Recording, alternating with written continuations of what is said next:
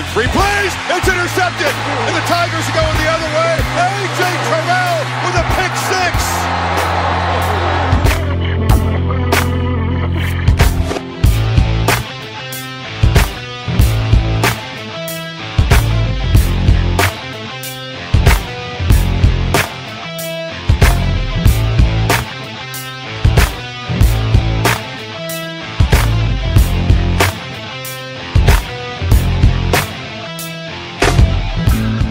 Salut à tous et bienvenue pour cette nouvelle émission consacrée à l'actualité du collège football en partenariat avec le site euh, The Blue Pennant avec au programme de cette 86e émission euh, du podcast euh, un, dé un, débrief, hein, ou en tout cas un, une preview approfondie sur euh, les principales, sur certaines en tout cas, euh, principales conférences du Power 5. Clemson parviendra-t-il à conserver sa couronne? Jalen Hurts est-il parti pour le trophée Aceman? La Pac-12 va-t-elle enfin devenir intéressante? Tant de questions qu'on analysera donc au cours de ces prochaines minutes avec moi-même donc euh, Yellow et euh, le rédacteur et fondateur du site The Blue Pennant, Morgan Lagré. Salut Morgan. Salut Yellow, bonjour à tous. Que j'arrive même plus à m'introduire. euh, Je, je, suis tellement schizophrène, je sais même plus comment me présenter. Mais bon, bref, c'est pas très important au final. Euh, pas mal de choses à analyser, Morgan. Euh, on, on avait quand même fait quelques petites projections en amont de cette saison régulière qui arrive dans quelques jours à peine, avec notamment l'ouverture à Miami, Florida. On avait notamment évoqué le top 25 de pré-saison qui a été publié, publié pardon, Ouais. il y a quelques heures à peine. Qui est pas trop en décalage d'ailleurs avec ce qu'on avait mis. Hein. Je, vais pas mousser, je vais pas mousser non plus, mais bon, Bah, on- pas, n'est pas on- parti dans des pronostics what the fuck non plus. Puis on avait prévenu les auditeurs hein, que la P- les gens de la P-Top 25 allaient écouter notre podcast pour, euh, pour s'inspirer. Donc de toute façon, il n'y avait pas de surprise a priori. Tout à fait. Et donc euh, voilà, on avait également analysé euh, par l'intermédiaire du mailbag, on avait euh, évoqué certains sujets. Là, on va vraiment rentrer dans le détail, les principales questions concernant euh, chaque conférence, les chaises chaudes, bien entendu, avec euh, cette saison Ah. un candidat qu'on sélectionnera euh, chacun, et puis on essaiera de voir le, lequel, euh, lequel a, misé, on dira, sur le bon ou le mauvais cheval en l'occurrence. Et puis bien entendu, les, finales de conférence et le pronostic du vainqueur au cours de cette émission. Euh, je parlais du Miami Florida donc qui va ouvrir la saison régulière entre autres à partir du samedi 24 août. Et bien ça tombe bien puisqu'on va désormais parler de Miami et de la conférence ACC, la conférence du champion Clemson.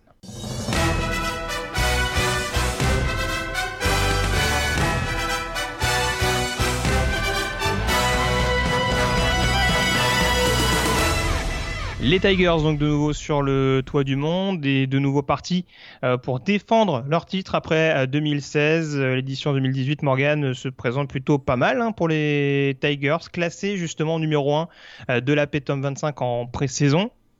On va peut-être faire une petite parenthèse tout de suite, mais on, tu, tu l'as précisé sur Twitter, ça porte pas toujours chance non plus. Mais Euh, non. en tout cas, euh, Clemson s'avance euh, armé, bien entendu, avec son quarterback Trevor Lawrence, notamment MVP du dernier championnat national. Est-ce qu'on est encore parti pour avoir une domination? Alors, avant de parler de la possibilité d'avoir Clemson qui domine au niveau, euh, au niveau national, est-ce que déjà, au niveau de la division atlantique, une division que Clemson n'a plus lâchée depuis 2013, il me semble, exactement. Euh, est-ce qu'ils vont continuer d'écraser la concurrence dans cette division atlantique? C'est sûr qu'on n'avait pas vu une telle domination, en tout cas, euh, bon, dans la division atlantique, mais dans la CC depuis les années 90. ça, remonte à l'époque de Florida State de Bobby Bowden. C'est vrai que depuis 4 ans, les Tigers sont complètement la main mise sur la, division. Euh, ils ont d'ailleurs remporté les, 4 derniers titres de, de la CC Championship euh, assez facilement. Et, d'ailleurs, leur bilan in- intra-conférence depuis 2015, hein, je l'avais noté ça, 34-2. Vraiment une suprématie incontestable. On a vraiment l'impression que l'écart continue de se creuser euh, dans la division atlantique entre Clemson et le, reste euh, de la, division. C'est sûr que on, l'a souvent répété ces dernières semaines, mais des promotions de recrues sensationnelles, puis surtout un coaching staff hein, qui est vraiment capable de, tirer le meilleur de ses euh, des joueurs, hein, vraiment notamment un coordinateur défensif, un Brett Venables qui est exceptionnel pour justement former des défenseurs. Alors la version 2019 des Tigers sera moins expérimentée que l'an dernier. Il y a quand même euh, eu euh, pas mal de départs, notamment sur la ligne défensive, mais elle est peut-être plus talentueuse et c'est ça qui fait vraiment très très peur. Ouais, c'est sûr. Alors, juste une petite rectification. Alors, j'ai dit 2013 et 2014, le dernier titre euh, qui n'a pas été glané par Clemson, en l'occurrence Florida State à, à l'époque. Euh, oui, c'est sûr. Alors, je vais, je vais dévoiler un petit secret hein, pour ceux qui ont fait euh, la draft de la fantasy euh, The Blue Pennant il y a quelques jours de ça. Dans ton équipe, tu as choisi la défense de Clemson. tu l'évoquais en effet au niveau de la ligne ouais. défensive ça reste euh, très cohérent avec en effet des grosses recrues, dont Xavier Thomas qui va être à surveiller euh, tout particulièrement. Euh, donc si je comprends bien ta logique, tu restes quand même rassuré par l'ossature globale de cette défense malgré les nombreuses pertes qu'elle a accumulées pendant l'intersaison Ouais, tout à fait, parce qu'il y a effectivement des, gros leaders qui sont partis, hein, on le rappelle, hein, sur la ligne défensive, euh, sont partis Christian Wilkins, Clayton Ferrell, Dexter Lawrence et Austin Bryant, qui étaient vraiment donc les, les quatre qui formaient peut-être la meilleure ligne défensive de tous les temps au niveau college football. Mais derrière, il y a quand même, comme je le disais en intro, des recrutements absolument hallucinants et c'est pour cette raison qu'on devrait voir à partir de cette année des joueurs qui étaient backup l'an dernier, qui ont appris, qui ont beaucoup appris et formés par Brent Venables. On va voir des Xavier Kelly, notamment le defensive tackle junior. Euh, à ses côtés, il y aura sûrement Jordan Williams, le sophomore defensive tackle. Ça, c'est des 4 et des 5 étoiles. Et puis surtout, il y a la prochaine superstar défensive de Clemson, a priori. On l'avait vu... Euh, en des bouts de match l'année dernière, hein, le defensive end, le pass rusher euh, Xavier Thomas qui va être vraiment, a priori, la, voilà, le nouveau grand pass rusher euh, qui va prendre la succession de Clayton Ferrell. Et même sur le second rideau, on sait que c'est en reconstruction. Il y, a, il y a eu aussi des départs sur le, sur le second rideau avec Kelden, Kendall Joseph, Trey Lamar qui sont partis parce qu'ils ont perdu leur éligibilité après 4 ans euh, au niveau NCAA. On a aussi eu le départ de Chuck Smith qui a d'ailleurs été une petite surprise de linebacker transféré à Maryland. Mais derrière, c'est encore très solide avec un futur probable All-American Isaiah Simmons, donc le linebacker qui a été euh, vraiment qui est monté en puissance l'année dernière, l'année dernière pardon. Puis à côté, il y aura Chad Smith également, même James Skalski qu'on a vu de temps en temps. Euh, tout ça, ce sont des joueurs extrêmement talentueux. Petite chose voilà qui me ferait euh, peut-être m'inquiéter un tout petit peu, c'est qu'on n'a pas, on n'a pas de leader euh, né comme on avait avec Christian Wilkins par exemple euh, les années précédentes. Et ça, au niveau du leadership, ça pourrait peut-être jouer des mauvais tours à la défense de Clemson. Mais si je l'ai pris cette défense de Clemson dans la fantasy, c'est aussi parce qu'il joue dans la CC et puis c'est peut-être moins dangereux que de prendre d'autres d'autres défenses. Oui, c'est sûr que ce sera, ce sera surveillé à long terme. Après, sur la, dans la CC Atlantique, ça peut, enfin, ça peut quand même largement suffire. Euh, petite sous-question liée à ça, euh, du coup, quelle serait pour toi la principale équipe en mesure de perturber Clemson? Euh, On pense peut-être à la même équipe, euh, une équipe située dans le New Jersey? Une équipe, euh, alors, pas dans le New Jersey, mon cher Yellow, si on parle Ah de bon? la même équipe. Ah non si on parle de- des Orange Men, c'est dans l'état de New York, c'est Western Oh New York. N'importe quoi. J'ai confondu avec Rodgers alors. Avec moi. Rutgers, ouais, tout à fait. Donc, euh, dans l'état de New York, donc Syracuse, probablement l'équipe la, voilà, la plus complète et la mieux armée pour euh, venir un peu chatouiller Clemson. C'est vrai qu'ils bon, ils ont perdu Eric Dungy, leur quarterback, et en défense, le défensif tackle Chris Slayton.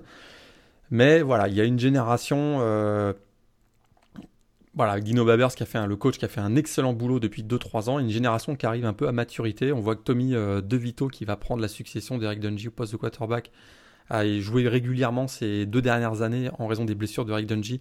Il semble prêt et puis il va avoir quand même des alliés avec euh, les receveurs Sean Riley et Taj Harris notamment. Et en défense, on, est aussi, on a aussi des, quelques playmakers intéressants que la NFL d'ailleurs commence à regarder avec euh, Alton Robinson au poste de defensive end et André Cisco qui a été le freshman surprise l'année dernière au poste de safety avec un, vraiment un- un- sa capacité à faire des interceptions qui a, qui a étonné tout le monde l'année dernière.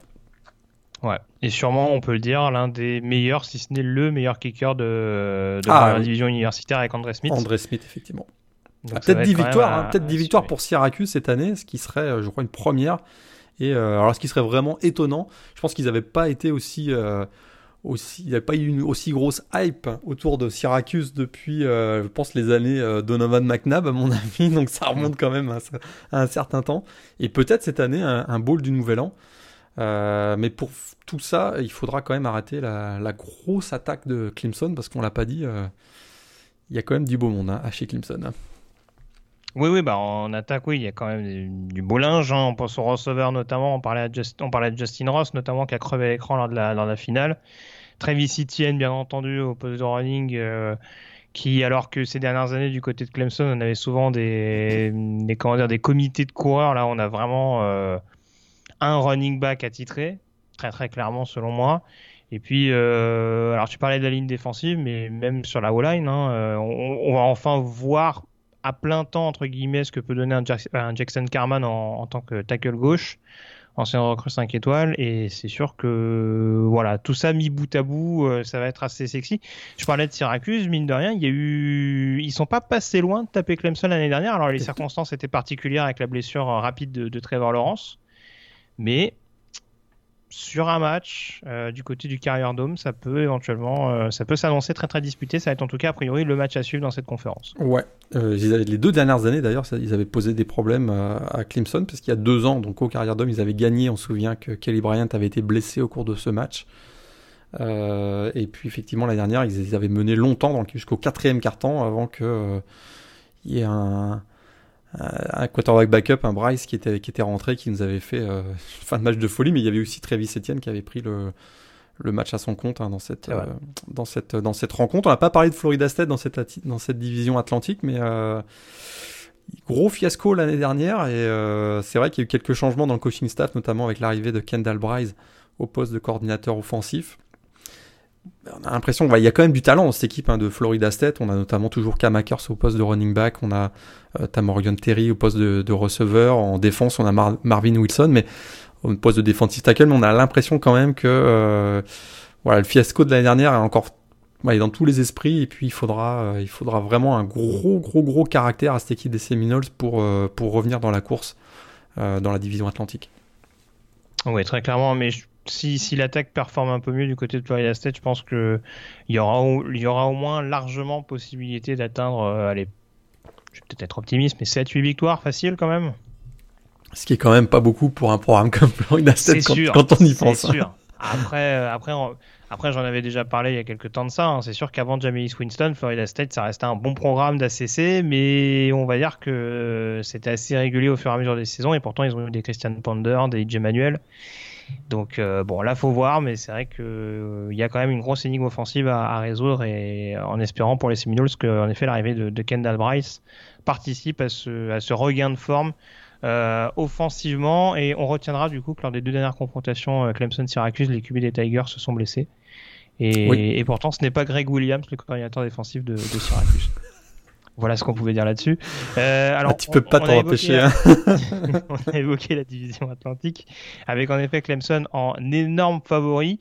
Euh, c'est un peu moins affirmé, on dira, du côté de la division Coastal, euh, avec euh, différents champions lors des dernières éditions. Le dernier en date, c'était Pittsburgh, qui est revenu un petit peu du, du diable vauvert en 2018 pour réussir à, arracher cette, qualification. Avant ça, on avait Miami en 2017, Virginia Tech en, en 2016, North, North Carolina en 2015, Georgia Tech en 2014, Duke en 2013. Euh, donc, euh, ah, bon, on va un. dire que la concurrence est hyper ouverte, c'est ça. Il en manque un. Est-ce que ça peut être l'année des Cavaliers du coup? Ben, ça, moi, j'y crois. J'y crois. Je pense qu'effectivement, euh, ils n'ont pas un calendrier facile quand même. C'est vrai qu'ils vont jouer à Pittsburgh en ouverture. Ça, on va déjà d'abord tout de suite savoir, euh, voilà, connaître le niveau de, des Cavaliers cette année. Ils vont jouer à Notre-Dame ouais. aussi. Ils vont jouer à Miami. Euh, heureusement, ils vont accueillir Virginia Tech en, en fin de saison, mais c'est voilà, c'est sûr que depuis l'arrivée en tout cas de, Bron de Bronco Mendenhall à la tête hein, des Cavaliers, euh, Virginia franchit, euh, voilà, cesse de franchir les étapes. Euh, qualification en bowl en 2017, euh, même victoire dans un bowl l'an dernier, une fiche positive. Ils ont en tout cas un playmaker qui est vraiment super excitant au poste de quarterback, Bryce Perkins. Et ça, ça pourrait faire aussi toute la différence. Ils ont de l'autre côté du ballon, d'ailleurs, en défense, ils ont aussi un autre playmaker. Euh, là aussi, la NFL commence à bien regarder autour de lui. C'est euh, Bryce Hall, le, cornerback. Euh, je me dis que c'est peut-être effectivement l'année de, Virginia, en grande partie parce que je trouve que Virginia Tech a probablement un calendrier trop compliqué et même pas mal d'interrogations dans plusieurs secteurs du, jeu. Et Miami, j'ai l'impression que ils sont pas encore tout à fait prêts pour Manny Diaz. Ce sera quand même des débuts pas forcément, euh, pas forcément évident, je trouve. Ouais, tout à fait. Puis à Virginia, tu parlais de Bryce Hall. Euh, il y a également le pass rusher Charles Snowden que j'adore et que je vous invite à C'est pour ça que je vous, invite à regarder les matchs des Cavaliers parce que pour avoir scouté un petit peu Virginia au cours des dernières semaines, c'est un joueur qui va être assez solide seulement junior cette saison. Donc à surveiller très clairement. la défense de Virginia ouais, qui reste jeune avec beaucoup de rotation et ce sera à surveiller du côté de cette équipe des, euh, Cavaliers. Euh, du coup, tu as commencé à citer deux trois candidats, euh, Virginia Tech et Miami. Les autres, tu crois pas trop alors? J'y crois un peu moins. Je trouve qu'entre ces trois-là et, le reste de la troupe, c'est sûr que du côté de Georgia Tech, il y a eu, y a eu quand même pas mal de voilà, il y a un changement de coach. On a North Carolina aussi, on sait qu'il y, a un changement de coach. Pittsburgh, voilà, l'an dernier, ils sont un peu sortis de nulle part probablement parce qu'autour d'eux c'était tellement mauvais qu'ils ont, ils sont un peu retrouvés champions par défaut. On rappelle qu'ils ont été champions quand même avec 7 victoires et qu'ils ont fini la saison avec 3 défaites. Ils ont quand même été en finale de, conférence. Donc voilà, ils sont un peu, un peu par hasard qui sont, qui sont retrouvés en finale. J'ai l'impression que du côté de Virginia, Virginia Tech, une équipe revancharde, hein, Virginia Tech, on sait qu'il y a eu le ménage aussi en interne, il y a eu beaucoup de départs du côté de Virginia Tech de joueurs qui ont été transférés et on commence à comprendre pourquoi hein, ces derniers jours avec euh, les... On commence à voir maintenant des joueurs, des joueurs qui parlent. Il, semblerait que l'année dernière, il y avait des conflits internes. Il y avait même certains joueurs qui voulaient perdre contre Marshall euh, le dernier match de la saison régulière pour pas avoir à jouer un ball. Euh, pour pas avoir à jouer un ball au mois de décembre. Donc on voit qu'il y avait quand même des conflits internes. Il semble qu'on ait fait le ménage. Euh, et, Virginia Tech, à mon avis, va être nettement meilleur cette année. Un Ryan Willis au poste de quarterback qui commence à prendre son envol. C'est au niveau du calendrier que ça va être compliqué, puisqu'ils euh, ont quand même quatre déplacements extrêmement euh, compliqués à Boston College, à Miami, à Notre-Dame et à Virginia. Ça me paraît, ça me paraît difficile en plus de jouer contre. même si c'est vrai que cette année ils n'auront pas, pas Florida State et Clemson, mais ils auront également Pittsburgh à domicile. Donc bon, je pense que Virginia Tech va être bien meilleur, mais Virginia pour moi reste la la, voilà, ma préférence a priori pour la division costale. Très bien. Alors on le disait également lors d'une émission, euh, on dira euh, d'intersaison, hein, euh, l'émission qu'on avait faite notamment dans le cadre du top 25. il y a eu pas mal de changements de coach au niveau de cette conférence ACC avec des noms, alors plus ou moins sexy. trois nouveaux coachs notamment donc qui sont arrivés au cours de cette intersaison. On a Mac Brown la légende Mike Brown, champion euh, universitaire avec Texas, qui revient du côté de, North Carolina. Euh, Geoff Collins également, euh, l'ancien coordinateur défensif de Florida et ancien head coach de Temple, euh, qui succède à Paul Johnson du côté de Georgia Tech. Et puis Scott Satterfield également du côté de Louisville qui prend la suite de Bobby Petrino. C'est des profils différents qui arrivent dans des cadres également assez particuliers. lequel, selon toi, peut réussir sa meilleure saison d'entrée? Ça va peut-être te surprendre, mais je crois que Mac Brown. Euh, pas parce ah que oui, ça me surprend beaucoup. pas parce que euh, pas parce que je vis dans le passé que je me dis qu'il va il va faire de de UNC un, champion, mais je pense qu'il le, le... hypé par Samuel. Bah, écoute, je pense que ça peut ça peut être l'élément effectivement qui euh, va faire que North Carolina va être North Carolina va être un peu plus attrayant et peut avoir retrouver une certaine identité offensive qui n'était pas le cas ces deux dernières années. On rappelle quand même que les deux dernières années, ils ont gagné que trois matchs contre des équipes FBS. Ils ont terminé dernier de la, division costale en 2017 et 2018. Et effectivement, le trou freshman Samuel, on se souvient qu'il avait été recruté initialement par Florida State, qui avait finalement tourné le dos à Willie Taggart pour aller du côté de North Carolina, peut être celui qui va déclencher un peu la, la rédemption des Tar Heels. En défense, il faudra quand même être euh, nettement meilleur parce qu'ils ont fini 105e du pays l'an dernier. Mais il y a quelques joueurs, notamment Jason Stobridge au poste de, de qui peut prendre le relais. je me dis que Mac Brown, qui revient euh, à North Carolina après euh, lui qui avait été coach là-bas en de 88 à 97, peut-être que finalement il peut être des trois celui qui s'en sort le mieux. À Louisville, il y a tout est à refaire, littéralement. La Bobby Petrino a laissé le programme en, en lambeaux littéralement. Et puis à Georgia Tech, euh, c'est surtout un changement de, de système de jeu qui va probablement se mettre en place. Et ça, euh, c'est souvent très long parce que les joueurs qui ont été recrutés à Georgia Tech étaient plus pour la triple option. Euh, initialement, et là il va y avoir un changement avec une attaque plus pro-style, ou même orientée au sol, mais plus pro-style, et ça, ça va prendre à mon avis 2-3 générations de recrutement avant que Georgia Tech remonte la pente. C'est sûr. Après, je ne serais pas aussi pessimiste que toi sur Louisville je suis d'accord avec toi, euh, ce cher Bobby Petrino, on est habitué à hein, ce qu'il fout le bordel partout où il passe. C'est un connaisseur. Ah, décidément. Euh, oui, oui, bah oui, écoute, tu vois, justement, il, perpétue la tradition, c'est important. C'est un spécial NFC, NFC South aujourd'hui ou c'est un peu une tradition, mais en tout cas, non, je trouve que il y a quand même, il y a quand même des joueurs assez talentueux des, des deux côtés du, du ballon. Euh, il y a des joueurs, je pense. Alors, euh, on ne sait pas, par exemple, si un Desker, un Patrick, un, non, c'est Fitzpatrick d'ailleurs, je confonds. Si Des Fitzpatrick euh, peut enfin donner son plein potentiel, lui qui est arrivé en tant que receveur hyper coté du côté du Kentucky.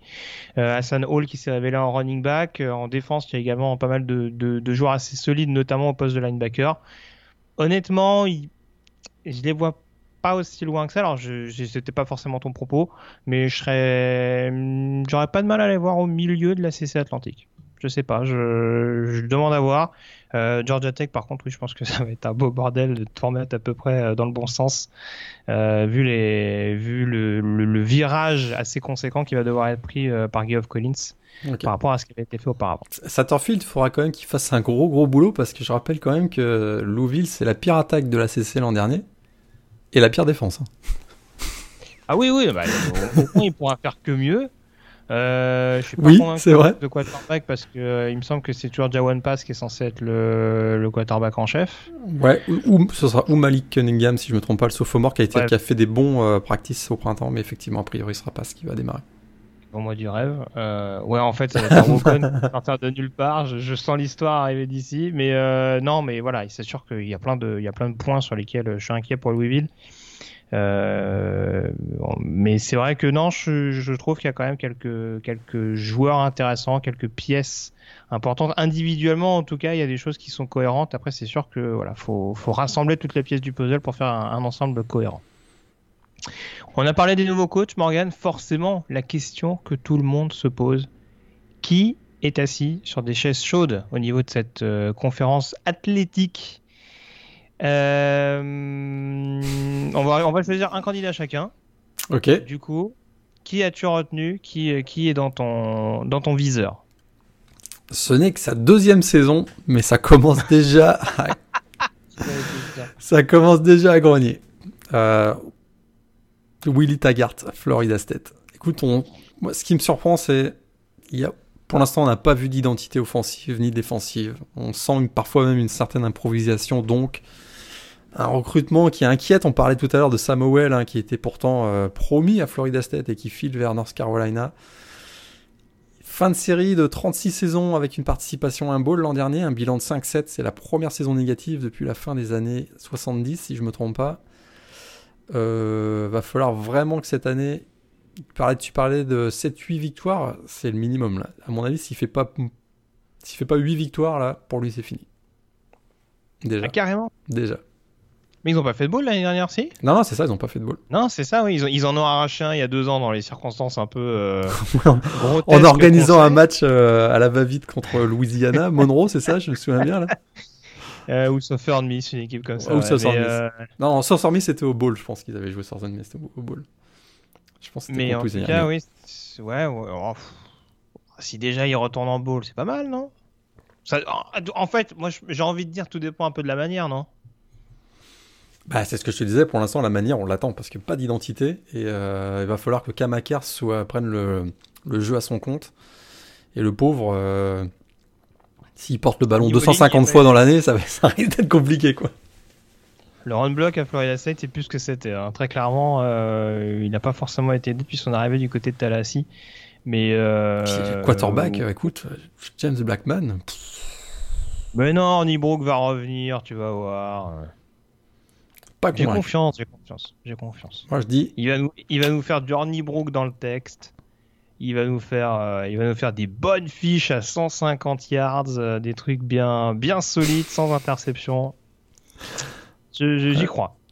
J'y crois. En tout cas, je n'ai pas, je n'ai pas mis Willy Taggart sur la chaise chaude. En l'occurrence, je suis allé euh, du côté de Wake Forest Oh. Où je me fais quand même un peu de soucis pour, euh, pour Dave Clawson, euh, qui, je trouve, après, un, des, après des débuts assez convaincants à la tête des Demon Deacons, est un peu rentré dans le rang avec des défenses absolument euh, catastrophiques au cours de ces dernières années, et ce malgré des, des changements de coordinateur. Euh, une attaque également, alors c'est vrai qu'il y, y, a eu des changements de quarterback, mais ça aussi c'est pareil. En fait, on a l'impression qu'il y a beaucoup de changements, mais qui mènent pas à grand chose. Alors certes, Wake Forest, c'est pas un gros programme, c'est pas le programme le plus attractif de la CC, c'est moins qu'on puisse dire.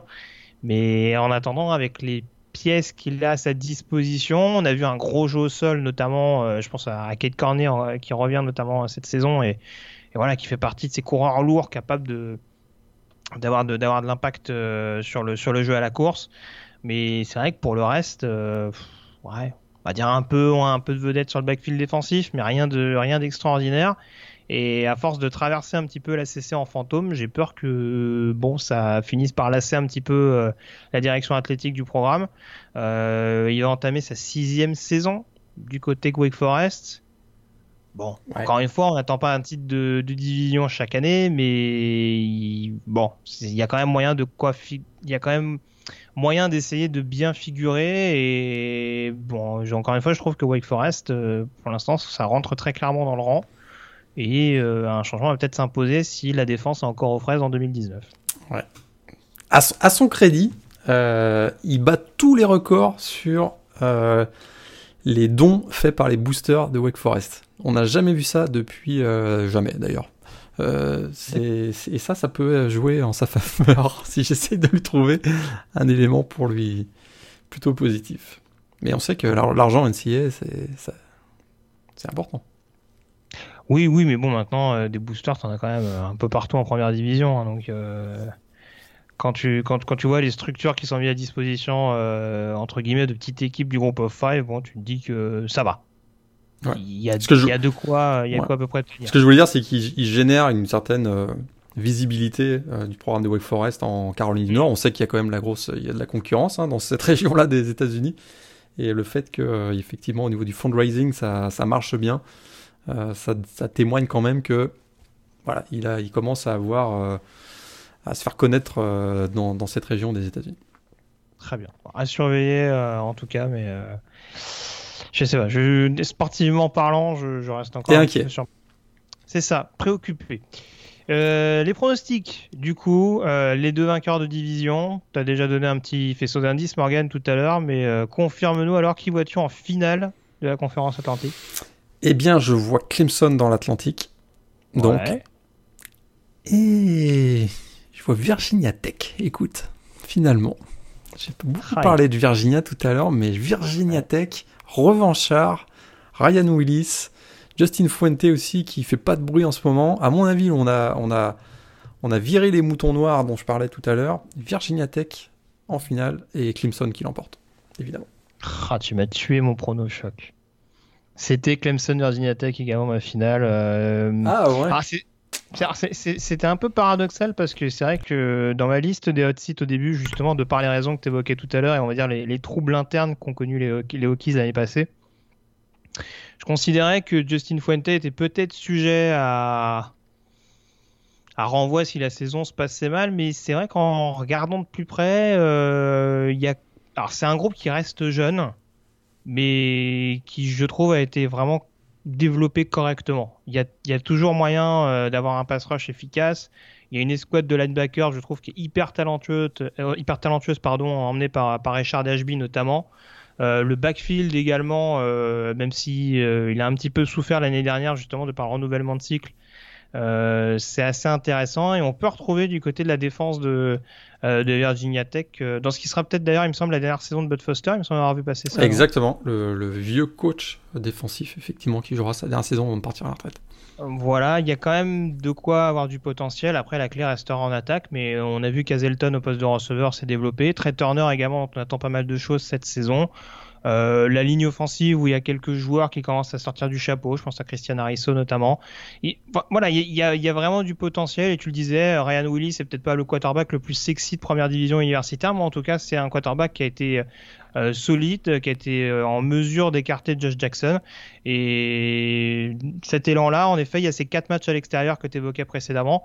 Mais je pense que sur ces quatre déplacements un peu compliqués, je les vois au moins aller en chercher deux et peut-être même la, potentiellement la victoire à Miami où on voit que tout n'est pas encore complètement rodé pour, pour rejoindre ce que tu disais tout à l'heure. Et d'ailleurs Miami, hein, on, leur fait, on leur donne, euh, on leur donne pas beaucoup de chance finalement tous les deux. C'est un peu surprenant. Euh, on croit pas trop en Jaren Williams ou euh, c'est vrai qu'on n'a pas beaucoup parlé dans cette preview. ou en tête Martel, pas dans cette preview de la CC.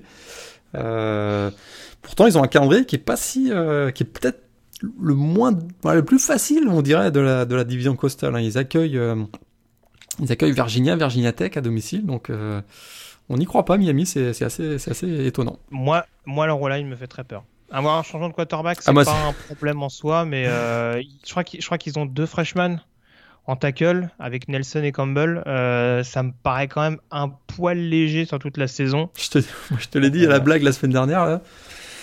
Jared Williams, il peut ne pas finir le match euh, face, à, face, à, Florida et on pourrait voir tête Martel en deuxième mi-temps. C'est pas, pas ce qu'ils vont se faire. J'ai presque envie de te dire, peu importe si du coup Martel récupère le truc, s'il se fait casser la tête aussi, ça va pas changer grand chose. Parce que là, ils vont prendre cher hein, contre Florida. Je, je, suis pas sûr que. Alors après, c'est toujours. Il y a deux grilles de lecture. Est-ce que Manny Diaz mettre deux freshmen sur ces positions-là parce qu'ils sont, ils ont vraiment crevé l'écran et dès le début, ils vont faire des débuts fracassants, ce qui peut être une chose, ce qui peut être une bonne chose pour Miami. Moi, les échos que j'ai aperçus sur, euh, sur les Hurricanes, ils n'ont pas non plus paru euh, hyper transcendants. Donc euh, j'ai l'impression qu'il y a eu un gros renouvellement de cycle du côté de Miami, qu'on va tâtonner dans un premier temps, qu'on va peut-être essayer de piquer au vif certains vétérans. Mais en tout cas, à première vue, la ligne offensive de Miami a pas l'air, a pas l'air hyper rassurante.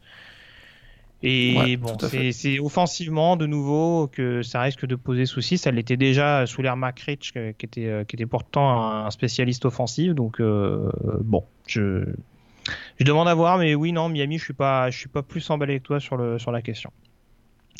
On a fait le tour en tout cas sur euh, l'ACC, donc on voit tous les deux Clemson, Virginia Tech en finale, avec les Tigers vainqueurs dans les deux cas, j'imagine. C'est mon cas en tout cas. Ouais, ouais, tout à fait. On fait, un, on fait un ratio de points ou pas? Plus 20, plus 30 Oh, un petit plus 30, ouais. Ouais, je pense un bon petit 42-10, un truc comme ça. Ah ouais, d'accord. tu, toi, tu penses vraiment que Clemson, ils vont s'essuyer les pieds sur les autres, quoi. Très bien. Bon, bah écoute, en tout cas, on, suivra ça de, très très près. Euh, on a fait le tour, donc je disais, sur la CC. On va pouvoir dès à présent enchaîner sur euh, la conférence des Aceman Trophy, en, conférence, en l'occurrence, pardon, la Big 12.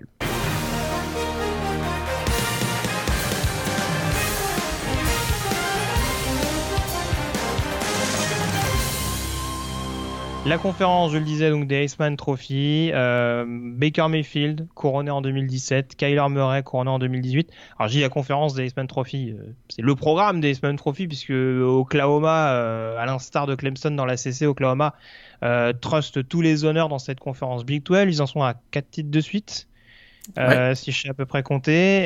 ils sont encore grandissimes favoris, avec potentiellement un nouveau quarterback en candidat pour le trophée Iceman, en l'occurrence Jalen Hurts. Ça en fait ricaner quelques-uns parce qu'en effet, c'est pas exactement le même profil que ses deux prédécesseurs. En attendant, Jalen Hurts qui arrive euh, en provenance d'Alabama avec euh, de l'expérience, avec beaucoup d'armes à sa disposition. Est-ce que pour emmener Oklahoma le plus haut possible, Jalen Hurts s'apprête à filer vers un troisième Iceman d'affilée en faveur des Sooners? Moi, je bon là on va avoir un vrai, un vrai sujet de désaccord. Je pense qu'il a une chance. D'abord, il rejoint la meilleure attaque du pays euh, en 2018 et il y a encore beaucoup de playmakers autour de lui qui sont de retour, notamment au poste de receveur. CD Lamb, euh, le go-to guy officiel après le départ de Marquis Hollywood Brown. Euh, Lee Morris aussi qui monte en puissance. Il y a, des freshmen qui sont arrivés. Jason Hazelwood, Trajan Bridges qui, même Theo Wade, qui sont d'ailleurs euh, trois recrues dans le top 10 euh, ou top 12 des receveurs du dernier recrutement. Il y a Grant Galcatera au poste de Titan aussi qui est, très solide. Il va pouvoir se reposer sur un duo de, running back avec Trey Sermon et le freshman de l'américaine de l'an dernier, Kennedy Brooks. deux joueurs qui ont flirté avec les milliards ou vous réussi les milliards l'an dernier je crois qu'il est, c'est un meilleur passeur que ce qu'on peut euh, parfois le, moquer. Euh, je, pense qu'il a une chance. Je, pense aussi que c'est un, petit, recul par rapport à, en termes de niveau de jeu par rapport à Kyler Murray et Baker Mayfield, mais qui était vraiment très très haut.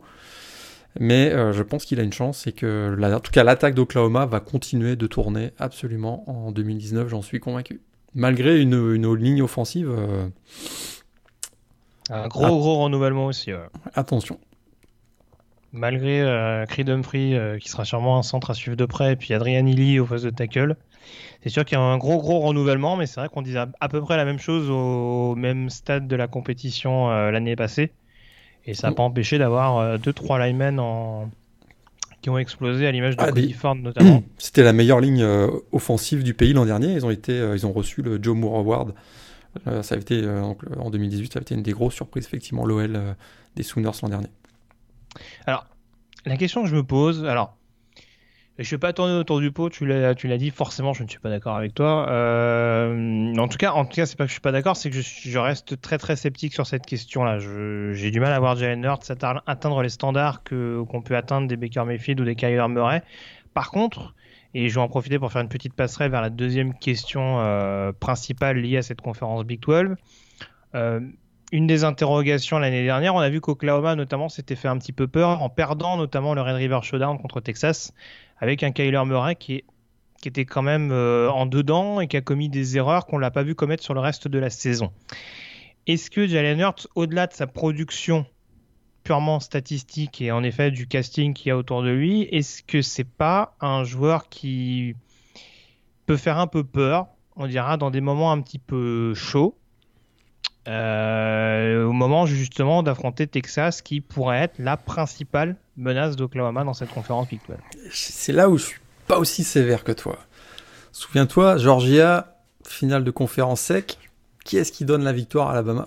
Ouais, mais il arrive en fin de match quand la défense, quand la défense en face est fatiguée. Sur tout un match, je sais pas en fait. Bah, je trouve que Ouais, il s'était fait vraiment. Voilà, ce qui lui a coûté cher, c'est les playoffs euh, d'il y, a deux ans, si je ne me trompe pas, et sa finale, euh, sa finale manquée euh, face, à, face à Georgia, où il se fait remplacer par Tagovailoa. On garde ça en tête, ce mauvais match, mais il fait quand même une grande carrière du côté d'Alabama. Ben, il, finit, c'était 26-2, je crois, son, sa fiche en tant que starter. Moi, si tu veux, je te dis, moi, si tu veux, je te dis pas le contraire. En fait, c'est c'est un quarterback qui est euh, globalement solide en effet, mais mine de rien, quand on regarde à Alabama, ou enfin, je veux dire, il n'y a, pas plus exigeant, je pense, en termes de programme euh, de 1A qu'Alabama, euh, et malgré tout, quand on regarde, en 2016, il est à la tête de Bama et Bama perd en finale contre Clemson. Alors, dans les circonstances qu'on sait, ça s'est joué à 5 secondes près, mais Alabama perd contre Clemson. Ils battent Clemson l'année d'après quand Hurts n'est plus sur le terrain.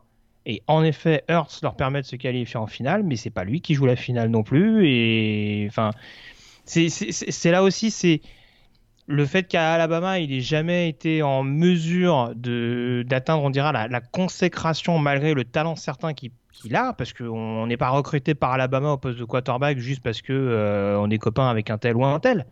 Il a du talent, c'est certain, mais je me demande si sur certains gros matchs, en étant titulaire de A à Z, est-ce que ça peut suffire? C'est là où je me pose la question contre une défense de Texas qui sera quand même à surveiller avec Tom Orlando qui commence à mettre un petit peu sa patte du côté des Longhorns. Donc euh, c'est là-dessus, mais après euh, t'es pas obligé d'être en accord avec moi là-dessus. Hein. On est, ah bah non, on peut partager des avis différents. Absolument, absolument. Et euh, mais en tout cas, il va falloir qu'il soit quand même très solide parce qu'Oklahoma pourrait avoir une petite désillusion si la défense ne retrouve pas son son rythme, parce que c'était sans doute le, tendon d'Achille, un des Sooners l'an dernier, ce qui a empêché probablement d'ailleurs la, troupe de, Riley, de Lincoln Riley d'aller plus loin en playoff. On sait qu'en défense, euh, je le note rapidement, hein, on sait que Mike Stoops, le, le défensif coordinateur, a été remplacé par Alex Grinch, qui arrive de Ohio State, et qui veut implanter la même culture défensive qu'à Ohio State d'ailleurs. Il y a d'ailleurs beaucoup, il y a des... c'est vrai qu'ils ont été très mauvais l'an dernier en défense, mais euh, il y a neuf titulaires qui reviennent. Donc s'ils se mettent à la page, c'est une équipe qui peut mm. défensivement euh, monter un petit peu plus, voilà, qui peut être, montrer de meilleures choses. Mais euh, c'est sûr que pour revenir à Jalen Hurts, euh, il faudra pas qu'il perde trop d'ailleurs, qu'il démarre trop lentement parce qu'il y a le trou freshman Spencer Rattler qui est derrière et qui lui, par contre, on l'annonce comme un phénomène. Donc, effectivement. Très bien, J'espère pour, pour, Alex Grinch que le run-stop d'Oklahoma sera meilleur que celui d'Ohio State l'année dernière. Parce que, sauf erreur de ma part, ils avaient un peu souffert. Mais bon. Ouais. Encore une fois, je vais pas être mauvaise langue constamment sur les Sooners. Ils seront. Après, je pense que c'est aussi un moyen d'équilibrer entre guillemets parce que c'est sûr qu'Oklahoma est vraiment largement au-dessus. Ce serait assez bête de dire le contraire. Il y a, il y a des stars des deux côtés du ballon et Il y a, enfin, bah, j'ai pas tous les noms en tête, mais ne serait-ce que, que, Kenneth Murray en linebacker, euh, que euh, Brendan Radley Dimes en, en DB, c'est voilà, c'est des, des futurs stars attendus, c'est euh, des joueurs qui qui permettent quand même à une défense de, de s'améliorer, de se développer, et bien entendu qu'Oklahoma va pas prendre 60 points par match, mais je le répète, voilà, il n'y a pas une énorme concurrence au niveau de la Big 12, mais les principaux fers de lance peuvent les mettre en difficulté, je pense. Largement supérieur que Texas, tu dis? Bah, sur le papier, en tout cas. Après, du côté de Texas, si tu veux, on va, évoquer le sujet tout de suite parce que j'avais commencé à en parler tout à l'heure. Je pense que ça restera la principale force euh, capable, en tout cas, de, perturber euh, Oklahoma. On en parlait notamment lors du top 25. Euh, tu sous-entendais qu'on s'était peut-être un petit peu enflammé sur la position à laquelle on les avait mis parce que justement, là aussi, il y a beaucoup de départs. Il y aura peut-être une petite période de transition, mais je me dis que quand ça va compter, euh, Texas sera peut-être une équipe pas surveillée parce qu'ils ont élection à l'ouverture de la saison par exemple en deuxième semaine il me semble. Ouais, en deuxième Mais semaine. Bon après, euh, je pense qu'ils peuvent atteindre un bon rythme de croisière quand ils vont commencer les confrontations intra-Big euh, pardon. Ouais, moi je suis tout à fait d'accord. Ce qui manque peut-être à Texas effectivement pour venir renverser Oklahoma, c'est un Sam Ellinger qui reste loin de l'infirmerie déjà. On sait que son, mm. son, style de jeu agressif, notamment dans le jeu au sol, bah, ça lui fait prendre pas mal de risques euh, et des petites blessures. Euh, il fait quand même une grosse fin de saison l'année dernière. Tu l'as dit tout à l'heure, il a quand même été le. Il a permis à Texas de remporter le Red River Showdown 48-45 l'an dernier. On se souvient qu'il a fait une performance euh, exceptionnelle. Il avait été également très très bon contre le vice-champion de la SEC, Georgia, lors du dernier Sugar Bowl. C'est quand même pas une petite, une petite performance. Euh, voilà, c'est sûr que c'est un joueur qui est très régulier, euh, qui fait très peu d'erreurs l'an dernier. C'est ça qui a, qui a fait la grande différence. On se souvient de son, son record de 308 passes consécutives sans interception. Il réussit 41 touchdowns l'an dernier. Il réécrit euh, voilà, les livres d'histoire en battant plusieurs records de Texas. Je me dis que s'il reste loin de l'infirmerie, Texas sera pas si loin de Oklahoma et peut-être même devant. Euh, il suffirait, voilà, il faut une meilleure production par contre hein, des running backs hein, du côté de Texas. Ça c'est un des, mm. un des éléments clés parce que Sam Ellinger, je le répète, prend trop de risques avec euh, ses courses et il va falloir qu'il y ait des joueurs comme euh, Keontae Ingram notamment. Euh, voilà, élève son, son, niveau de jeu. Il y a la sensation aussi du true freshman Jordan Whittington qui vient juste d'arriver et qui a vraiment une réputation de playmaker. Il y a, je trouve que la ligne offensive est quand même très, voilà, beaucoup plus solide depuis l'arrivée notamment du, coach de ligne euh, Herb End euh, de, Auburn l'année dernière. Et je me dis que euh, finalement, le seul tendon d'Achille de cette équipe de Texas, c'est l'inexpérience et la jeunesse en défense.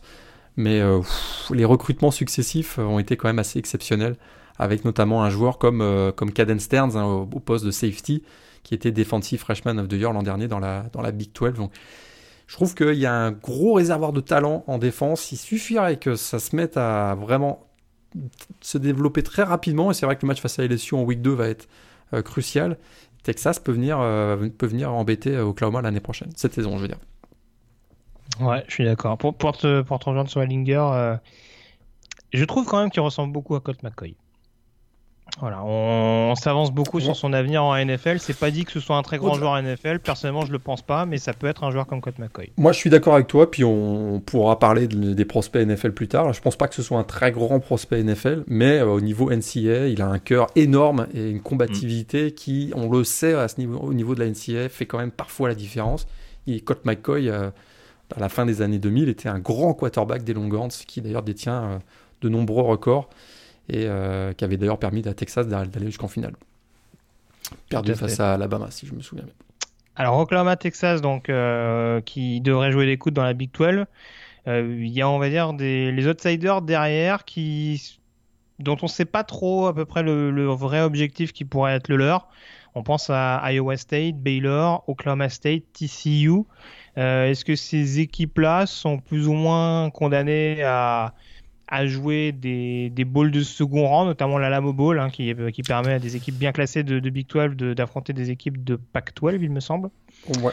Euh, est-ce que voilà, est-ce que ça doit être leur principal objectif? Est-ce que a priori la finale de conférence paraît inaccessible pour eux à l'heure actuelle? Là, je, je trouve qu'il y a un écart entre Oklahoma effectivement et Texas et le reste. Euh, je pense voilà. Même Iowa State?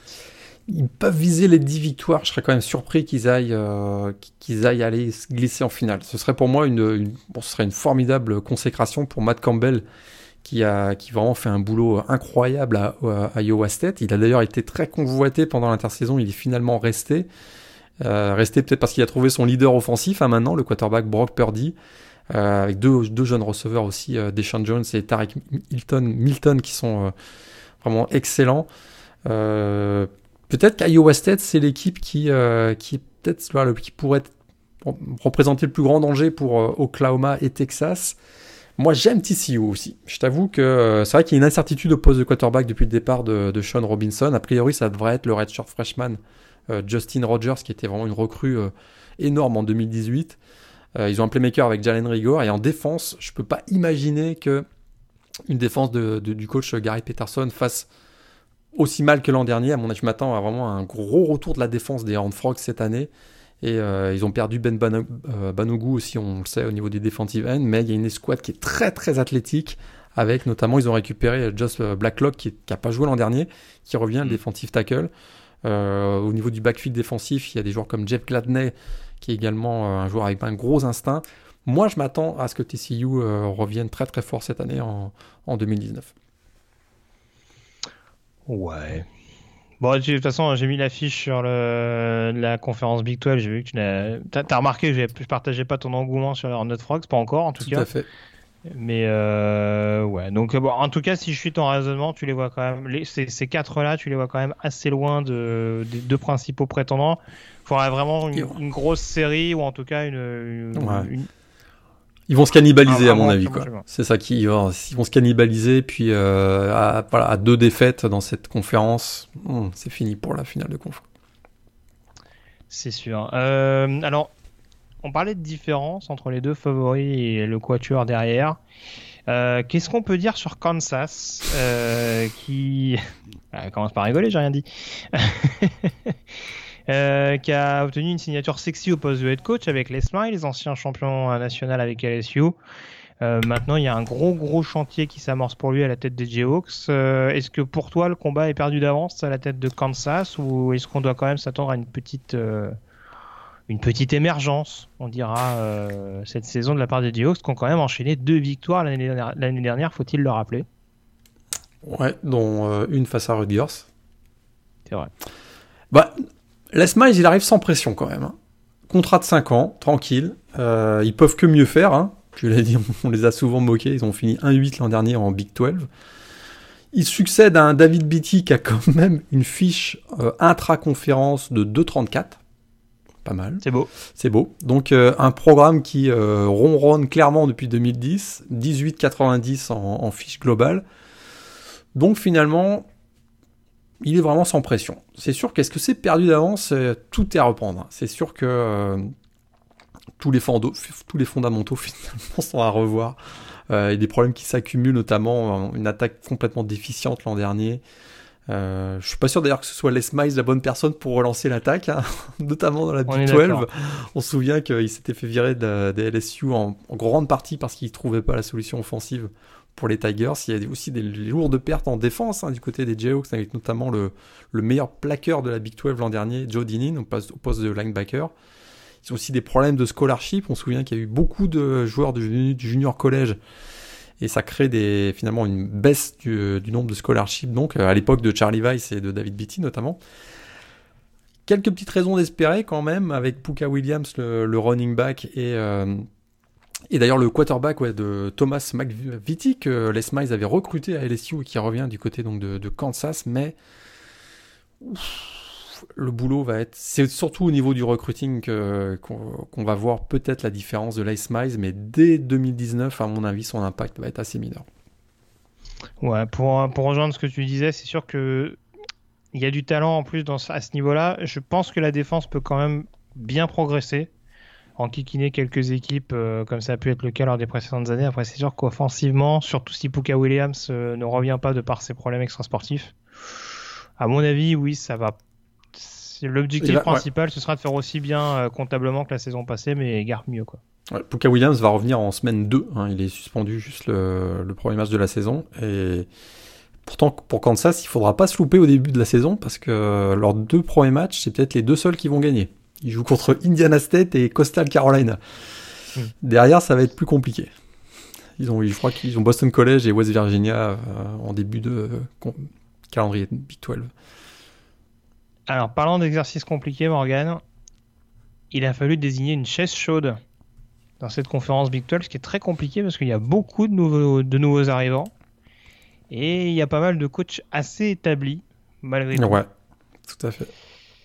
Eh euh, qui as-tu mis sur ta hot Eh bien, pour la première fois de l'histoire du podcast, je n'ai pas de, quoi, de coach à mettre. Oh non, pas je refuse de faire un exercice alors que je n'ai pas la conviction de ce que j'allais avancer. Aujourd'hui, on a 10 coachs qui sont établis dans la Big 12 et qui ne sont pas menacés en 2019. Il faudrait vraiment un scandale genre euh, au niveau du recrutement ou euh, extra sportif pour qu'un des coachs se fasse euh, soit menacé. On peut faire le tour rapidement des coachs, mais on a, on a, on a quatre nouveaux qui viennent d'arriver. Neil Brown à West Virginia, Chris Kleeman à Kansas State, Les Miles donc à Kansas et Matt Wells à Texas Tech. Ils peuvent pas se faire virer dès la première semaine. Et les, et les six autres, c'est des, des, des, sommités dans la conférence. J'ai hâte de savoir lequel tu as choisi. Euh... T'es déçu que j'ai pas choisi Mais grave, mais tellement. Ah là là Bon, ben on, on, annule le podcast. Après, après, ton raisonnement tient. Hein. moi, je, je veux pas te forcer s'il n'y a pas de choses qui. Mike, Gundy, tu vas pas, il est pas menacé à Oklahoma State. Matt Campbell à Iowa State. Gary ils, sont en train, ils vont lui faire une, une, une, statue devant le stade à Iowa State, Matt Campbell. Lincoln Riley, Gary Patterson, à TCU. Ben oui, Gary Patterson. je pensais pas que tu allais le prendre comme ça. Mais euh, bah, je sais pas. Il est à 2000 ah, quand même, Pépère. Hein je sais pas. Je... Moi, je, je... Qui vont mettre à la place je, je, vais pas critiquer Gary Patterson. C'est un, un, très bon coach. J'ai pas de problème avec ça. Hein. Je veux dire. Euh... Mais euh... si je devais en choisir un, je choisirais lui. Voilà. Parce que TCU, euh, ça me fait pas rêver. Parce que s'il y a loupé au poste de quarterback, ça va encore être une saison à peu près dans, dans l'anonymat. Même si je pense que Justin Rogers va, va être l'heureux élu et même si j'aimerais bien qu'il joue avec Alex Zelton histoire qu'on rigole un peu. Mais euh, mais très franchement non sur le pass rush ils ont quand même perdu beaucoup. Donc je sais pas combien de temps ça au bout de combien de temps ça va se remettre en place. Je sais pas. Bon écoute après euh, il, il l'augmente euh, au niveau salarial tous les ans pour l'empêcher de partir c'est là où je suis je me dis que ouais oui, non, non, mais bon, après, je te dis, c'est 167 euh, victoires en un peu plus de 200 matchs avec Texas Christian. Donc, euh, même s'ils n'ont pas toujours joué dans les grosses conférences du Power 5, bon, tu peux difficilement mettre euh, ça à son débit. Mais bon, si, si, je devais. Tu sais, tu sais que j'ai une statistique. Celui, qui a le plus de chances de sauter à la fin de la saison, s'il doit y en avoir un, je pense que c'est lui. Après, je te dis, c'est du. En termes de pourcentage par rapport aux autres, ce serait peut-être 12, 13%, quoi. Bah, c'est pas délirant non plus, et encore.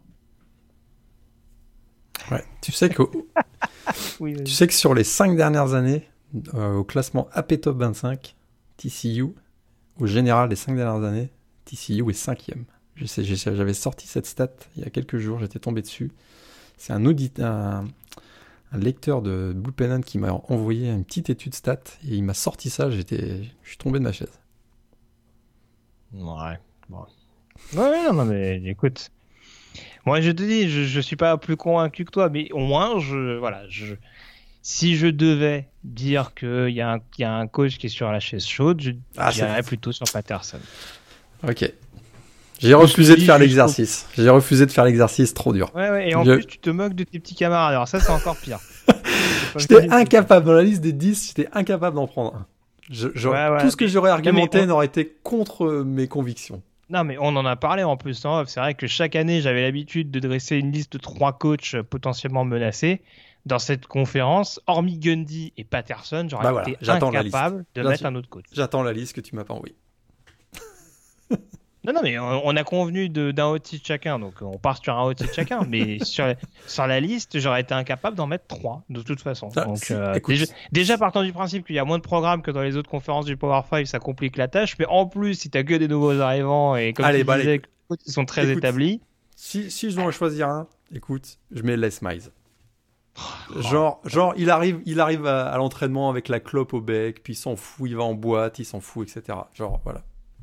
Oh, le Kansas bashing, quoi. C'est, la saison a même pas repris. C'est de, l'acharnement, monsieur Lagré, ça ne vous honore pas. Mais bon, bref. Euh, parlons plus sérieusement sur des choses euh, sur lesquelles on sera à peu près plus certain de nous. Euh, la finale de conférence. Laquelle sera-t-elle? On a déjà Là aussi, on a quand même donné pas mal d'indices, mine de rien, sur la finale qu'on voit se dessiner. Oklahoma, Texas. Oklahoma, Texas pour moi également. Et le vainqueur? Texas. Ah, eh ben, il est là, Morgan Lavé. Texas. avec tout ce que j'ai dit de bien sur Jalen Hurts tout à l'heure, je crois que dans une confrontation Jalen Hurts contre Sam Ellinger, eh bien, le Texan à mon avis, a pris l'ascendant psychologique. Notamment, de sa notamment dû à sa victoire l'an dernier, je crois que euh, face à Oklahoma, donc, je me dis qu'une petite revanche de l'année dernière, il l'avait eu mauvaise, hein, les joueurs des Longhorns l'année dernière, s'être fait battre par Kyler Murray et Oklahoma. Je me dis que là, il va y avoir une petite surprise. Texas va battre Oklahoma. Ils se feront d'ailleurs peut-être battre euh, lors du Red River Showdown en cours de saison, mais en finale de la, la conférence Big 12, Texas, pas Oklahoma. Il est fort, mesdames et messieurs. Il est fort. Il nous, il nous brosse Jalen Hurst dans le sens du poil. Il se dresse vent debout devant moi pour me dire non, tu verras, il va faire aussi bien que ses prédécesseurs. Pour me dire qu'en finale, il va se liquéfier devant Texas. Ah, attends, lui, j'ai pas dit liquéfier non, non plus. D'accord, Il a dit qu'Ettinger serait plus solide, c'est vrai. Mais en tout cas, voilà, tu, nous as vendu la montagne d'Allen Hurt pour nous annoncer une défaite en finale de conférence. Bon, écoute. Bravo, bravo. Mais alors, tu vois, pour le coup, ça encore une fois, ça me rassure parce que on a à peu près la même vision. Ah. Et euh, j'étais d'accord avec toi sur Virginia Tech, je le suis également sur Texas. Je, pense en effet qu'il peut y avoir des fêtes lors du Red River Showdown, mais que sur la finale, un petit peu ce que j'ai dit tout à l'heure hein, Jalen Hurts, hein, j'ai pas changé de point de vue en 10 minutes. Je je pense que sur la finale, en effet, euh, ça, ça, peut un peu plus se compliquer et on peut avoir une équipe de Texas qui, qui s'impose euh, au forceps, on dira, pour, pour, pour glaner cette conférence Big 12. Et aussi parce que le talent en défense à Texas est énorme, vraiment. Des, recrutements, euh, on a que des 4 et des 5 étoiles et que plus la saison va avancer, plus ils vont prendre, bien sûr, de l'expérience évidemment, mais des ajustements et ils vont monter en puissance. Et j'ai l'impression qu'au mois de décembre, ils vont arriver au top et ils peuvent euh, faire, ils peuvent renverser Oklahoma. Oui, bien sûr. Parce qu'on le disait, la force offensive d'Oklahoma, euh, c'est notamment les receveurs. Mais la force défensive de Texas, c'est un peu la tradition euh, d'habitude du côté des Longhorns, c'est le backfield défensif selon moi. Ouais, et puis là, il y a des. tu, parlais, tu parlais de Stearns, il y a des clients là. Foster, Cook, il y, a quand même, il y a quand même des joueurs à, gros gros talent. Ouais. Et des joueurs capables de répondre notamment à, cette, à ce jeu aérien hyper agressif qui est prôné par, par Lincoln Riley. Donc, ça va être un match-up assez, excitant à voir euh, d'ici la fin de la saison. Euh, enfin, déjà au, Red River Showdown et pourquoi pas en finale de conférence Big 12. On a fait le tour sur cette euh, conférence. On peut désormais s'intéresser à une autre conférence qui porte le chiffre 12. On va désormais passer à la Pac 12.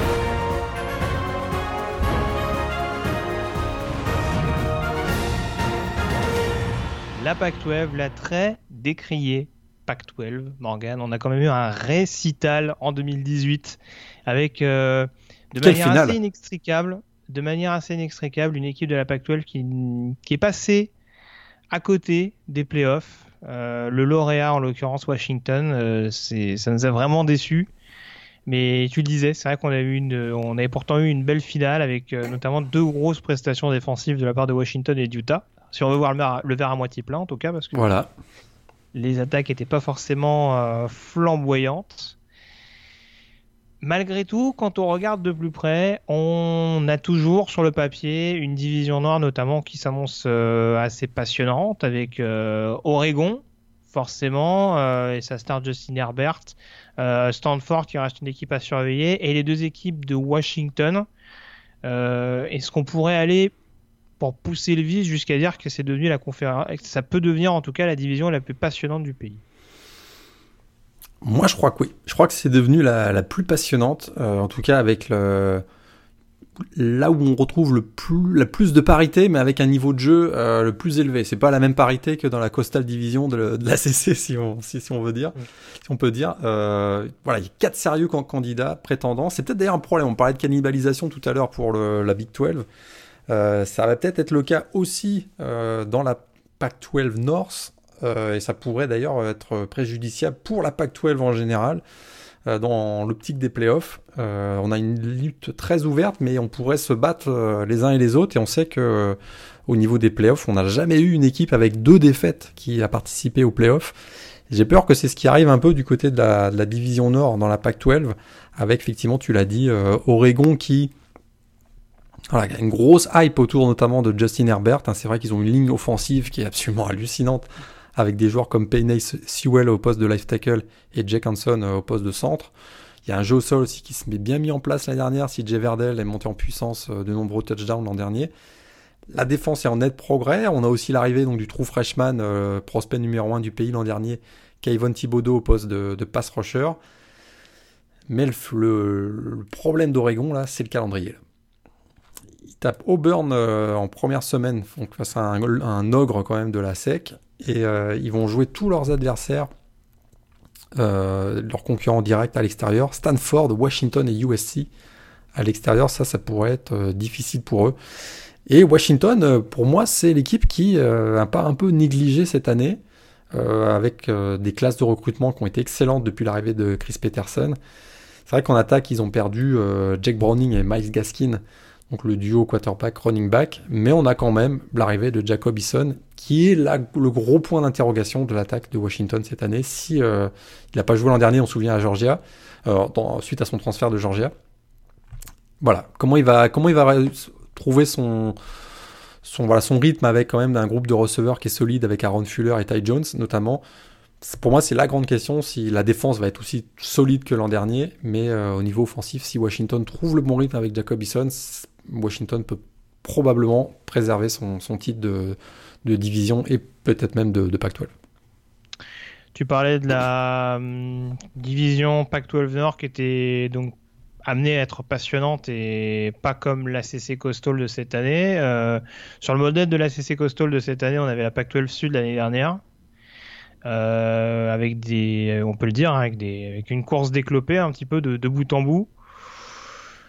Euh, avec les Utah Utes qui avaient donc été sacrés, on dira, au bout du suspense, c'est ce qu'ils peuvent encore, euh, on va dire, euh, jouer les troupes bleu faites et s'inviter de nouveau en finale de conférence en tout cas pour eux c'est nouveau hein, parce que être favori dans la, division sud c'est tout nouveau suite à leur, arrivée il y, a, quelques années, c'était en 2012 ou 2013, 2012. Euh, voilà, ils, sont 14e de la P-Top 25 qui est sortie, donc ça confirme que, c'est une équipe qui va être, euh, qui part favori a priori, euh, une équipe très expérimentée, euh, notamment en raison du retour de plusieurs juniors qui sont seniors donc en 2019, qu'on attendait plutôt du côté de la NFL et qui sont de retour. On pense au running back Zach Moss, le defensive end Bradley Anei qui est absolument monstrueux, et d'ailleurs à côté de lui il y aura Leki Fotu aussi, le defensive tackle qui est de retour. On a Julian Blackmon au poste de, cornerback qui est également de retour. Voilà, donc une équipe très expérimentée. Il y a, il y a le retour du coordinateur offensif Andy Ludwig qui avait été celui qui, il y a 10 ans, avait fait euh, tomber Alabama lors du Sugar Bowl, alors qu'Alabama était numéro 2 de la P-Top 25 euh, euh, à ce moment-là. Et d'ailleurs, c'est Utah qui avait fini numéro 2 de la, la P-Top 25 saison invaincue voilà, pour moi, c'est l'équipe la plus solide de la division euh, sud. On a Tyler Murray, donc le, Tyler pardon Huntley, excuse-moi, le, quarterback qui est de retour euh, cette saison après sa, fracture de la, clavicule. Donc, et une défense voilà ultra dominante hein, encore une fois. Donc euh, Utah a mon avis les plus grosses convictions et les plus grosses certitudes pour démarrer dans la division sud et un calendrier qui en plus est favorable. Hein. ils reçoivent, euh, ils n'ont pas de crossover face à Oregon et Stanford cette année, donc euh, si si voilà, ils ont ce match à Washington qui va être leur gros leur grosse difficulté, mais si s'ils réussissent à, à, remporter ce match à Washington, est-ce que ça ne devient pas un candidat crédible, peut-être même au playoff, hein, du côté de Utah? Ouf carrément au playoff. écoute, vu leur calendrier, ils peuvent tout à fait se présenter en finale de conférence Pac 12 avec une seule défaite, peut-être donc à Washington. Et là, ben écoute, peut-être que la finale de, de conférence, pour eux, c'est un quart de finale de playoff. Parce que s'ils arrivent à, si, imaginons qu'ils arrivent avec un, bilan de 12-1, le comité CFP peut pas négliger cette équipe, une équipe à 12-1, sachant qu'il n'y a jamais eu une équipe à deux défaites euh, qui fait les playoffs, comme je disais tout à l'heure. Très bien. Équipe très expérimentée, Utah. Attention. Je pensais, je pensais pas que tu serais autant emballé que ça par, euh, par les Utes. Bon, ok, pourquoi pas. Euh, en y regardant plus près, est-ce que, dans cette Pac 12 Sud, on n'a pas tout simplement euh, six candidats pour une finale de conférence? Ouais, il y a des programmes qui sont quand même, euh, qui sont quand même bien en dessous, hein, je trouve. Euh... Ah, je sais pas. Si, si, on pense au même, je sais pas. Ah ouais? À mon avis, Colorado et UCLA, je pense que ça peut aller mieux cette saison. Ouais, UCLA, je pense que ça va être, je pense que ça va être beaucoup mieux, UCLA. Euh, deuxième saison de, donc de, de Chip Kelly. Colorado. Euh, bah, Colorado, c'est parti en vrille euh, sur une mauvaise série, mais euh, enfin, ne serait-ce que l'année dernière, on les voyait encore potentiellement candidats pour une, pour, pour, une finale de conférence. Hein. C'est sûr que la, division, du talent, hein. la division sud, jusqu'à la fin du mois d'octobre, tu es dans la course. Quoi. C'est, eh. Eh, on, avait donné cette anecdote, alors je me rappelle plus exactement du chiffre, mais il me semble que UCLA était candidat pour remporter la, oui, la, Sud avec une fiche de 6, avec une fiche de 0,6 quand même. ouais. Mais bon. C'est dire. C'est dire. Mais Colorado qui, a, qui va avoir un, changement de style avec l'arrivée de Mel Tucker, donc, qui est l'ancien coordinateur défensif à Alabama et Georgia. Qui, va, on va avoir une équipe extrêmement athlétique. On a quand même, c'est vrai, un tandem euh, toujours qui est de retour, Steven Montez, le quarterback, et Lavisca Cheno, le, receveur, qui est excellent. De là, en faire des candidats euh, à une place en finale de conférence euh, Pac-12. Je suis pas sûr. Arizona State, à mon avis, je m'attends à une petite baisse de rythme aussi. C'est vrai qu'ils ont un excellent running back, hein, autre Benjamin, qui est vraiment euh, peut-être le meilleur running back de la, de la conférence. Ça avait été l'équipe surprise l'année dernière. À mon avis, cette année, ça va être moins l'équipe surprise. Ils ont un très jeune, un très jeune quarterback, Jaden Daniels, qui a mm. été nommé. Euh, c'est sûr que si lui, il monte, il monte voilà, plus, de maturité, plus de maturité que ce que je crois qu'il a actuellement, ça peut être une équipe qui vient se mêler à la lutte, mais j'ai l'impression que le départ notamment de Nkilari, euh, le poste donc le receveur qui a enfilé du côté de la NFL, va alors voilà, ça va être euh, ça va être très très compliqué pour eux. Je suis moins convaincu. ça, s'annonce forcément euh, un peu moins évident. J'enchaîne tout de suite avec le hot site parce qu'il y a une équipe qu'on a passée dans la Pac-12 Sud. Mais mon petit doigt me dit qu'on va en parler au niveau des chaises chaudes. Qui est ton candidat pour le hot seat? Il joue sa dernière carte, hein, le petit. Hein. Je pense que là, euh, il a fait venir. Je, donc je pense qu'on a le même. Ouais. Il a fait venir le coordinateur offensif de, North Texas, donc Graham Harrell. Clay Elton à USC. Bah, il a jamais fait l'unanimité sur le campus de Los Angeles. C'est vrai que depuis. Pourtant, il a quand même remporté le Rose Bowl 2016. Euh, USC a été champion de Pac-12 en 2017, on l'a déjà oublié.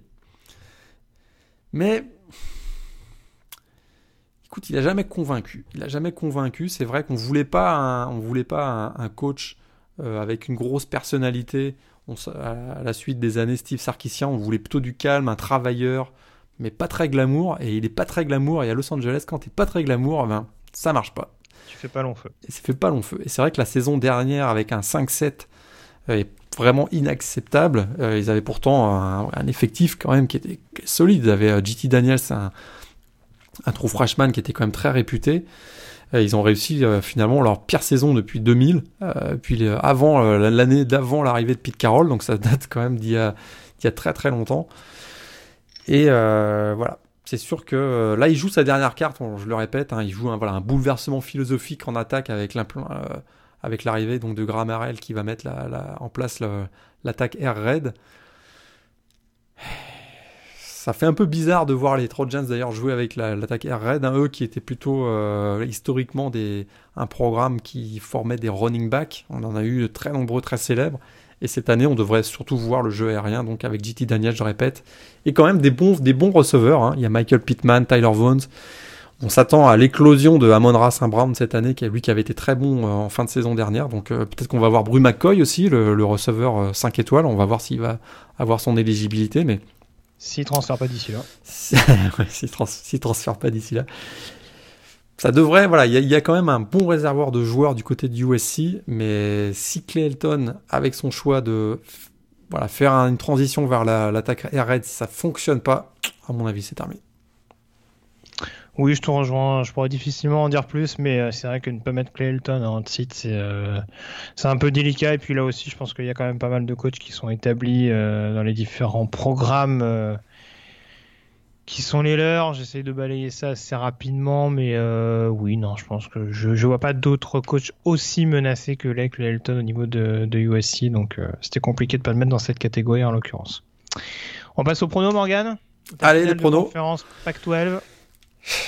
Écoute, euh, j'ai beau retourner le truc dans tous les sens, j'ai l'impression qu'on va avoir un remake de l'an dernier.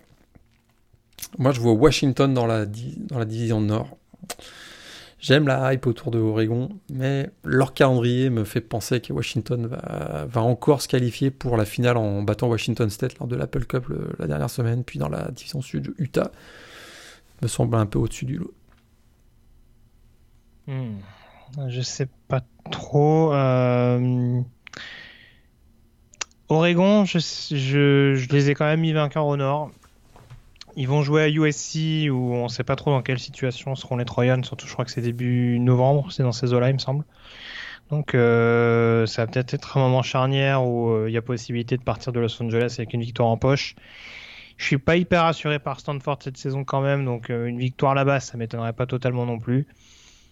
Après, c'est sûr, que le déplacement à Washington s'annonce un peu corsé, mais il y a tellement de talent des deux côtés du ballon que j'y suis quand même allé avec Oregon à titre personnel. Après, en face, une équipe dont on n'a pas parlé et que je surveillerai de près avec des défenseurs qui, je trouve, se développent au fur et à mesure. Euh, je mettrai une petite pièce sur Arizona. Ouais, je pense que. Bon, alors, encore une fois, je suis pas sûr que Kelly Tate ce soit le profil type de quarterback que préfère Kevin Sumlin, mais euh, voilà, il a tellement de il a tellement de talent, de potentiel que euh, ce serait dommage de ne pas l'utiliser en quarterback titulaire. Maintenant, euh, Arizona, après un début de saison compliqué l'année passée, a l'air d'avoir trouvé un petit peu sa, carburation offensive. Et comme j'ai dit, je pense qu'en défense, il y a quelques pièces intéressantes dans une division sud qui est quand même très très homogène. Je ne serais pas étonné d'avoir un, Oregon-Arizona pardon, en finale de conférence Pac-12. Ouh, belle surprise. Ouais, ça serait intéressant. Ton vainqueur sur Washington-Utah je mets Washington, quand même. Je, pas, je, suis assez, je suis assez optimiste pour Jacobison. Je trouve qu'on n'en parle pas trop trop, mais ça reste un prospect 5 étoiles quand même. Donc euh, je mettrais, je mettrais Oui, oui, c'est sûr. Mais il y, a beaucoup, il y a beaucoup de prospects qu'on est malheureusement obligé de juger un petit peu dans l'inconnu, euh, avec des environnements qui seront forcément différents. On en parlera avec d'autres joueurs dans d'autres conférences, mais voilà, il y a beaucoup de zones d'ombre malgré tout, et tant qu'on les a pas vues, c'est difficile de se faire une idée. Euh, Oregon, Arizona, j'y vais avec Oregon, donc euh, bon. mine de rien, il y a toujours une préférence pour le Nord plutôt que plutôt que le Sud dans la Pac-12. L'inverse serait quand même compliqué après ce qu'on a vu la saison passée. Mais euh, on y va quand même avec les équipes nordistes de notre côté. On a fait le tour sur cette euh, Pac-12 et sur cette première émission prévue, Morgan. Je te remercie d'avoir été en ma compagnie. On se retrouve dans quelques heures à peine pour débriefer les euh, deux dernières principale conférence du euh, Power 5. Et puis on s'intéressera également, enfin un focus sur le groupe of 5 avec notamment un chapitre Notre-Dame, un chapitre euh, Buffalo également, et puis les pronostics qui vont avec euh, les playoffs, les bowls majeurs, le S-Man Trophy, etc. On n'hésitera pas à se mouiller. je pense que c'est pour ça que Morgan a, pas osé nommer un coach de, de Big 12, il s'est réservé pour la deuxième émission preview. trop de pression. T'aimes pas faire trop de choix comme ça. Choisir, c'est renoncer. Tu, tu peux pas. Euh, mais bon, c'est taquine. Mais en tout cas, voilà. Je te remercie d'avoir été en compagnie, Morgan. Et puis on se retrouve euh, très vite. Donc pour cette deuxième émission preview à quelques heures maintenant du début de la saison régulière, avec notamment Miami, Florida et Hawaii, Arizona. À très vite avec plein de matchs de NCA au programme. Ciao. Ciao. Bonne journée à tous.